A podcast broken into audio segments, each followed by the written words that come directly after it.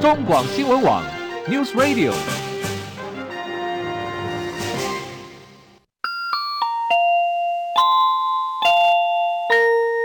现在时间十三点整。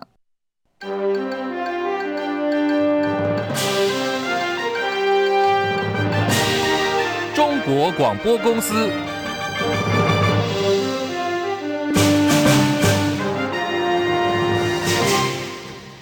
各位好，欢迎收听中广新闻，我是李竹婵。新闻开始啊，首先来关心的是新北市长侯友谊访日行程呢。呃，他今天呢是在第二天，那他接受日本媒体 NHK 还有朝日新闻的专访。会后呢，侯友宜表示，他在专访当中特别强调，他接受和宪的九二共识，反对台独，反对一国两制。我接受合乎中华民国宪法的九二共识，我反对台独，反对一国两制。台湾未来的前途由两千三百万人来做决定，那我们有责任在台海的稳定上尽我们最大的努力。希望坚守我们的民主自由制度，提升我们的国防军备能力，以及务实的对话交流，降低两岸的冲突。侯友宜下午预定拜会日本前首相麻生太郎，还有自民党最大派阀安倍派的重量级众议员萩生田光一。侯友宜昨天晚间和旅日资深女星翁倩玉等人会面，原本呢也预定和旅日球星王贞治见面，但因为王贞治确诊新冠，改用电话交流。被认为力挺红海创办人郭台铭的彰化县议长谢典林宣布退出国民党，为政坛投下了震撼弹。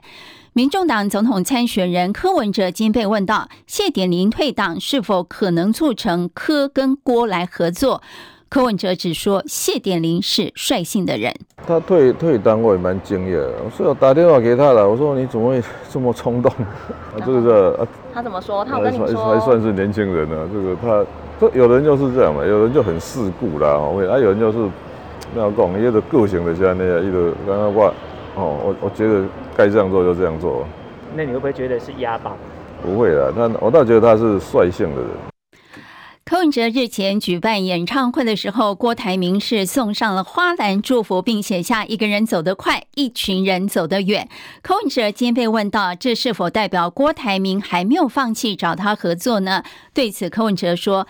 大老板做什么事情都不会轻易放弃的。他说：“郭台铭只有在成本效益不合的时候才会放弃。”好，提到郭台铭啊，他独立参选已经箭在弦上了。七月三十号开始呢，他展开十天的访美之旅，将会见美国前国务卿基辛格，并在八月八号父亲节的时候回到台湾。就在当天呢，他的新书《郭爸爸写给年轻人的三十则备忘录》将在当天上市。网媒一平报道，郭台铭当天将举行实体新书发表会，地点应该是在台北市。新书发表会上，郭台铭是否会宣布独立参选呢？备受各界关注。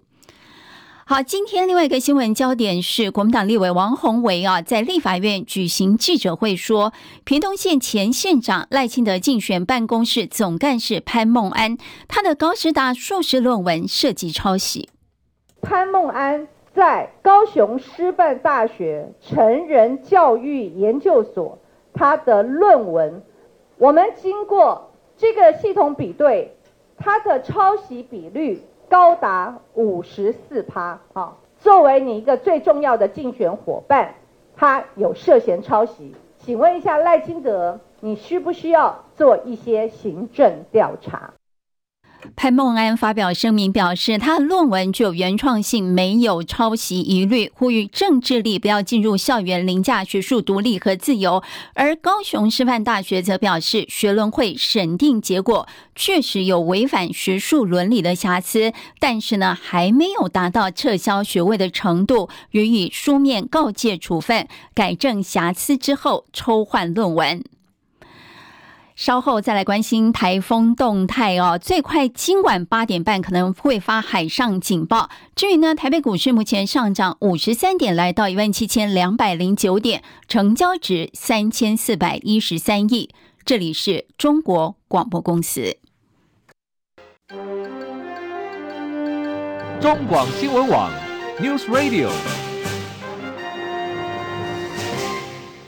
好，时间来到十三点零六分，欢迎您回到中广新闻来点，我是中广主播李竹婵。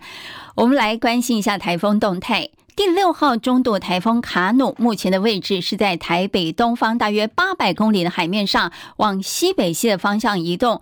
呃，各国预测不太一样啊，有可能向西走，或是继续向东北转。气象局预估呢，卡努最快今晚八点半就会发布海上警报。气象局检任技正吴婉华说：“现在是中度台风，也预估今天中度台风的强度还会再增强一些，到中度台风的上限。之后在向西移动的过程中，会维持像这样的强度，一直到星期五向北转以后，强度才会稍微减弱一些些。那我们重症所有的资料，预估最可能的路径就是这一条。那以目前这，如果未来移动方向速度正如我们所预估的话，气象局有可能最快在今天晚上发布海上台风警报。”好，大家非常关心的是陆警会不会发布呢？气象局的说法是有很多前提之下，不排除会发布哦。所以，呃，到底会不会发布，其实还要再观察。气象局分析呢，周四、周五是卡努台风最靠近台湾的时刻，从周四开始呢，全台都会转为有雨的天气形态。气象局也建议北台湾还有宜兰地区要先做好防台的准备工作。台北股市的走势哦，今天呢，AI 概念股震荡相当的剧烈，多空持续在拉锯当中，台股跟着上冲下泻，早盘呢一度上涨超过百点。随后呢，卖压涌现，指数翻黑，再度回测月线一万七千零七十二点的支撑，稍早再度翻红上扬了，现在上涨六十五点，来到一万七千两百一十点，成交值三千四百四十六亿。台积电是在平盘上下游走哦，现在呢，呃，上涨的时候居多，最多涨三块钱，来到五百六十八块。电投市场下跌一点四四点，两百二十点二五点，成交值九百一十四亿。日经股价指数上涨两百八十四点，三万三千四百五十六点。港股呢，小涨一点八三点，两万零八十点。上证指数下跌零点四七点，三千两百九十点。深圳成分指数下跌十四点，一万一千一百六十九点。欧元兑美元一点零九九零美元，美元对日元汇率一百四十二点七五日元，人民币兑美元汇率七点一六六四兑一美元，新台币兑美元汇率的部分呢，贬值七点七分。中午站收三十一点五零七兑换一美元，黄金价格每盎司一千九百五十九点六九美元。好，也是和财经有关的，也和生活有关。财政部推出了青年安心成家购物优惠贷款精进方案，放宽贷款额度到一千万元呢，贷款年限延长到四十年，还息不还本，宽限期有五年，而且享有一点五码的利息补贴。方案在今天上路，实施到二零二六年七月三十一号为止。美中关系的部分要来观察的是，彭博社报道，根据知情人士透露说，美国商务部长雷蒙多计划将在八月二十一号这一周访问中国大陆。如果成行的话，将是雷蒙多担任美国商务部长之后首度访问中国大陆，同时也是美国继国务卿布林肯、财长耶伦还有气象特使凯瑞之后。今年六月以来第四位访问大陆的美国高级官员，报道说，这是拜登政府努力缓和世界两大经济体紧张关系的一环了。美国共和党籍德州州长迪尚特他表示说，如果他二零二四顺利当选下届美国总统，他的政策目标将是阻止中国入侵台湾。当被问到如何实施目标的时候，他说：“如果中国政府认为犯台的代价高于任何潜在利益，就会避免以武力来攻击台湾。”俄罗斯对乌克兰总统泽伦斯基的家乡发动了攻击，造成至少六人死亡，其中包括一对母女，女儿只有十岁。泽伦斯基说：“这种恐怖行动不会吓倒或是击败我们，我们正在努力的拯救同胞。”他说：“已经有三百五十个人投入救灾行动。”俄罗斯前总统麦德维夫说：“如果乌克兰反攻成功的话，俄罗斯就将动用核武。”对此，美国白宫回应相关的言论既鲁莽又不负责任。目前，美国没有看到俄罗斯准备转向核武的迹象。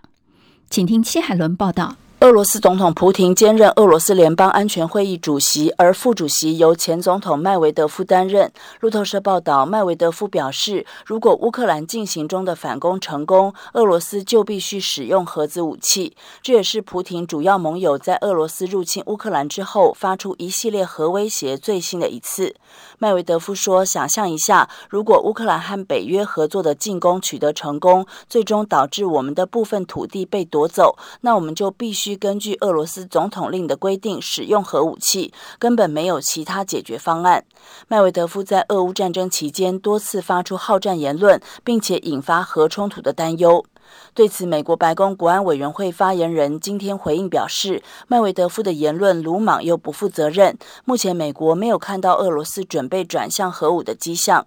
发言人说，在乌克兰或任何地方使用核武，将对世界造成灾难后果，并且对俄罗斯造成严重后果。美国将继续密切关注此事。美国总统拜登先前曾说，他不信俄罗斯会部署核武。记者戚海伦报道。英国《卫报》报道，由于美国国家航空暨太空总署 NASA 日前发出了错误指令，导致四十六年前发射、已经离开地球的航海家二号探测器和地球失联了。目前正积极寻找任何有关的讯号。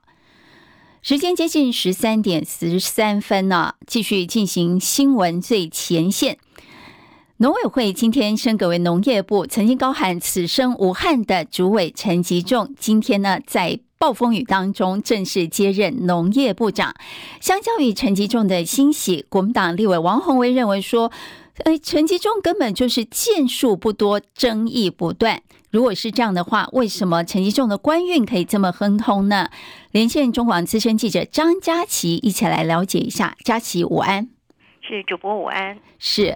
呃，佳琪，我查了一下维基百科哦，陈其仲接任农委会主委已经有四年半的时间，其中历任赖清德、苏贞昌还有陈建仁这三位行政院长，大家对他印象最深刻，其实就是蛋蛋危机嘛，对不对？这个缺蛋缺的很厉害。佳琪是不是带我们回顾一下哦？就是陈其仲任内到底还有哪些争议呢？其实它主要都是呃来自于它的很多的农业措施是架构在呃采用了补助这个。这个措施哦，因为有什么样的一个农业出问题，它的推行出推行出来措施通常都是撒币就是补助。那再加上他任内哦，我国对中国的这个外销出口农产品是一一的停止，所以他花了很多的钱跟心力来处理这个问题哦。呃，让让整个农产农产业的外销出口哦，在他任内其实受到很大挑战。虽然说中国市场的占比下降，但是我国对日本、美国以及其他国家的农产品出口又还没有大幅扩增的情形之下，其实很多农业结构性以及农民的一些生产产销的问题呢，并没有获得很大的疏解。那在这样的情形之下，使得他的升任呃这个部长一职呢，当然是受到呃在野党非常大的一个质疑跟挑战哦。今天的这个升格典礼揭牌仪式是在大概中午左右进行，这个是有看过时间的，所以在今天中午左右揭牌。原本呢，在这个仪式进行前，今天是阳光普照的，那么揭牌仪式也。也乐观其实，工作人员乐观其实，今天可能会顺利。结果呢，就在这个院长抵达仪式开始进行的时候，就下起雨了。那么等到陈吉仲上台时，这个雨下得正大，他可以说是完全没有撑伞的淋雨的情形之下完成所有的致辞。虽然说呃工作人员递给他雨伞，但他没有撑，在撑撑伞致辞之下，把他的这个心情的激动表达无疑。那么也对于他未来的农业部长的展望提出很多。说法。不过呢，最让大家感受到比较争议的是，他除了感谢农渔民之外，其实他感谢了民进党。在民进党执政下，蔡总统的这个执政之下，才能让他一个曾卡伊娜可以有机会担任部长这个位置哦。这个也是呃少见在致辞当中特别去感谢党、感谢总统的，但也说明了他与呃蔡英文总统确实在呃两方面的呃施政的过程当中是有一个比较深刻的交情的，使得他不管在面对所有的农业议题，想要。呃，花多少钱做多少事都能够获得这个政府的很大的一个大力的支持，也才能够从农委会主委一职来到部长一职，因为相较于是呃环境部长是换做的。是呃，佳琪，你刚刚有提到他今天呢接任农业部长的时候，不巧是下大雨的哈。其实今年三月份内阁首长满意度调查，陈时中满意度只有百分之三十五点四。不满意度高达百分之四十二点七，他虽然常被批评的一无是处，却总能安全下庄。为什么？跟他是小英男孩有关吗？其实就是呃执政者的支持啦，蔡英文总统支持他所提出的所有农业政策，所以只要他提出的，不管是要花多少钱做多少事，那么都能够获得上面的首肯。那再加上其实有很多的农业的刊灾呀。呃，陈先生说真的，他蛮配合执政党的这个民意代表下乡去看灾，也认真的看了灾，所以在各方面的这个党的地位上面，可能他也相当的稳固，都有利于他有心争这个拿下这个部长一职时可以更加的顺利。是，呃，蓝军也说他是乖巧又听话，还可以替高层挡子弹哦。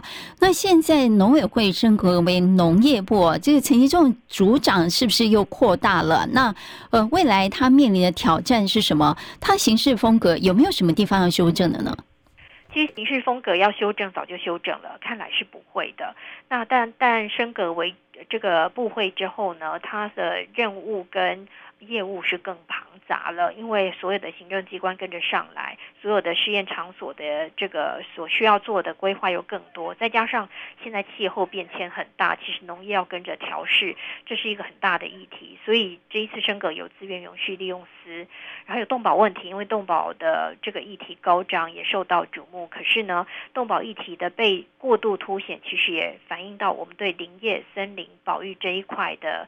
相对来讲是比较弱化的，我们这方面的人力资源也是不够的。陈吉仲有没有办法补足这边的缺口，让兼顾动保之余，我在森林这一块能够更注重？因为接下来是碳权的时机了，这也是他很大的一个挑战。主持人，好，今天非常谢谢中广资深记者张佳琪为我们分析一下陈吉仲的官运为什么可以这么亨通，还有他未来面临的挑战。谢谢佳琪。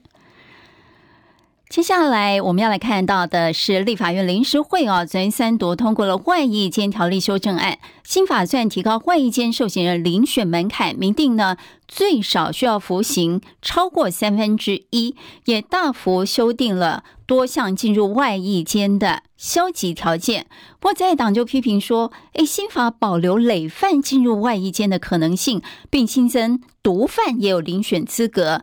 毒贩进入外役间一个月还可以放假两天回家吸毒。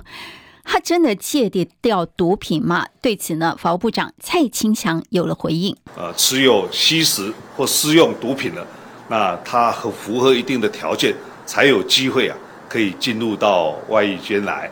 如果在外役监表现良好，啊，他是可以返家探视。不过我们会严加的监控，等到他返回监所啊，也一律要做验尿。如果有吸毒的阳性反应呢，啊？我们也会送回啊一般的监狱，啊并收回他的所有缩刑，所以我们是有配套措施的，并不是所有的毒品犯可以啊进入到外衣间来。您还记得吗？蔡英文总统是在二十五号哦，这个新冠肺炎快筛阳性，昨天中午呢快筛阴性，今天呢就参加了首度移师高雄的全国原住民族行政会议。走进会场的时候啊，遇到守候的媒体，媒体看他没有戴口罩，喊话问说：“总统身体的状况有没有好一点呢？”呃，蔡英文总统呢是挥手致意，面带微笑，不发一语。蔡文致辞的时候，用稍微沙哑的嗓音说：“七年前呢，代表政府向原住民道歉不是终点，而是台湾社会一起追求历史正义的起点。”审计部公布前瞻第三期特别预算审核报告，台中获得补助，六都倒数第二，市民议论纷纷。市长卢秀燕今天呢不平则鸣，他忍不住说：“诶，比起高雄市，台中人真的很委屈，很心酸。”他说：“基于公平的原则，请给台中捷运蓝线。”请听寇世金报道。审计部日前公布前瞻第三期特别预算审核报告，台中获补助额度六都倒数第二，市民议论纷纷。国民党议员罗廷伟炮轰中央分配不公，立委参选人林嘉欣批评台中被当成二等公民。市长卢秀燕周二主持市政会议表示，前瞻预算高雄独拿一千两百六十五亿，台中比高雄大，只分配到两百一十八亿，是高雄的四分之一。六都倒数。第二，台中人真的很委屈，很心酸。我们得到的前瞻补助是高雄的四分之一，也是六都倒数第二名。台中市人真的很委屈，很心酸。卢秀燕说：“高雄已经有两条捷运，政院又核定补助三条，拿到一千两百多亿补助。反观台中，只有一条捷运绿线，第二条蓝线。他上任五年，来来回回案子不断被中央打回。听说中央又有意见，准备找理由退回或搁置捷运蓝线。希望消息不正确，基于公平，请给台中捷运蓝线，拜托拜托。”中广记者寇世金在台中市报道。红海创办人郭台铭再度访美，还在飞行途中，而彰化县议长谢典林就抛出退党震撼弹。郭董独立参选的迹象可以说越来越明朗化了，大家就觉得说，诶，八月八号他返国当天，这新书发表会到底会不会直接宣布参选总统呢？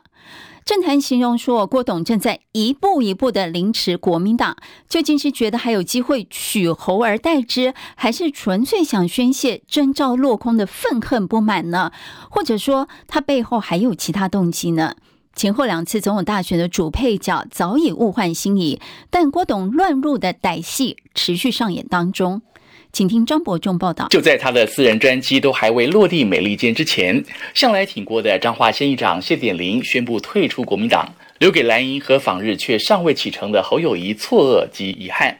这是单纯的巧合吗？有媒体事后电访谢典林，被问起一张郭董对他交头接耳的照片，到底在讲些什么？透露当时郭董是叫谢典林不要在他出国前退，上飞机之后再退，可见得这极可能又是郭董的蓄意操作。说到郭台铭这回再次赴美的目的，除了再提他那一厢情愿的金门和平宣言，还放话说去美国是要说服那些美国鹰派不要把台湾变成乌克兰，说他知道美国人自己也不要战争，只想在海外战争。他说要对美国鹰派表明自己是鸽派，能为美国带去包括气候变迁、AI 和健康医疗科技在内的一群能下金蛋的和平鸽。原来郭董还不只想诟病国民党和民众党。就连美国的政策都觉得自己可以砸钱买下。此外，盛传他在美国将会见高龄百岁、刚刚才由习近平等中南海政要替他庆生暖寿的前美国国务卿季辛吉。郭董质疑美国把台湾推向战争，却全然无视中共并吞台湾的野心。所拼贴出的图像，不难想见那种兼具以美、亲中以及背离台湾主流民意的两岸国际路线，隐藏在他的总统大梦底下。当然，放任郭台铭做大，国民党中央绝对是始作俑者。党主席朱立伦的那套整合三段论，以及在非绿团结考量下严禁党内同志对外来者郭台铭口出恶言，乃至于宁可暗中暧昧互动，却不愿明定公开游戏规则，才会让愿赌却不服输的郭董找到借口，事后不认账，还反咬被朱黄两人蒙骗。而居心叵测的绿营也难辞其咎，他们对郭台铭说穿了，只想养套杀。先动用网军侧翼按住扶植，目的只在于裂解蓝营，打压侯友谊兼牵制柯文哲。等郭董一旦成为非绿共主，那些从昔日发迹到大陆投资设厂发生过的种种争议，早就被妥被变，好整以暇等着挖郭董的疮疤。比起今天侯友谊的处境，郭董能被当成箭靶的议题，只怕有过之而无不及。即便郭台铭和那些一头热的挺郭派经常嘲讽蓝营正主侯友谊民调不堪，但实际上，不仅五一七国民党公布的民调结果显示郭在各项民调比对上全数落败，直到今天坊间的所有民调，只要加进郭董，垫底的都不再是侯友谊，而变成郭台铭。但那些郭营和永郭派却一面继续挖蓝营墙角，一面振振有词想取侯而代之，这样说得过去吗？很多人不解郭台铭分明就难有胜选可能，却始终死缠烂打，不放弃闹场机会。这纯粹是要应验有钱就是任性，亦或背后还有其他无法言明的动机。国内各界在观看这场政治恶斗之余，其实都应该提高警觉。这也不禁令人感叹：郭董从上次大选就闹出的乱入戏码，竟然已经上演了第二集。而整个台湾社会到底还要被郭董绑架多久？中广记者张博仲台北报道。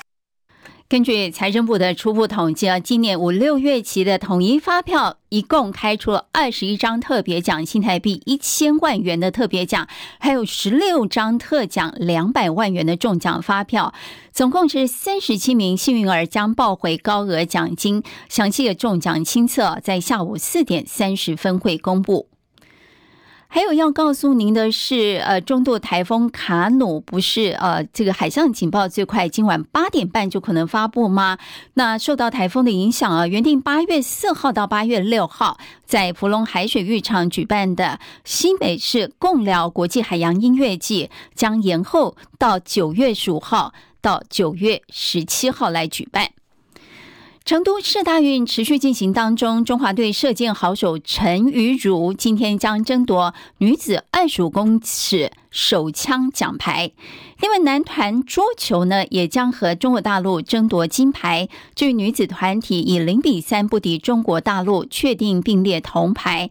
在球类项目方面，今晚上七点半将有分组第一的台湾女篮八强赛，将对上人高马大的匈牙利。羽球方面呢，也是有分组第一的中华队将抽签决定下一场的对手，力拼四强门票。到目前为止啊，中华队已经替台湾拿下一金七银还有八铜的成绩了。南韩天才少女安行上周在日本公开赛夺下个人本季第七冠，本周积分来到十万三千九百一十四分，超越了日本一姐山口茜，生涯首度登上世界球后宝座，成为二十七年来啊第一位冲上女单世界第一的南韩选手。至于台湾一姐戴思颖持平还是第四名，不过她和大陆劲敌陈雨菲的积分差距已经缩小到两千八百三十分。华语歌手李玟上个月五号去世，今天上午在香港殡仪馆进行遗体大殓仪式，至亲好友瞻仰遗容之后，送她最后一程。家属祭拜仪式的时候，不见李玟老公 Bruce 和两个妓女出现，一直到最后一刻，Bruce 才现身火葬场。台北股市目前上涨六十三点，来到一万七千两百零八点。以上呢就是今天的新闻来一点，谢谢您的收听，我是李竹婵，我们下次再会。这里是中国广播公司。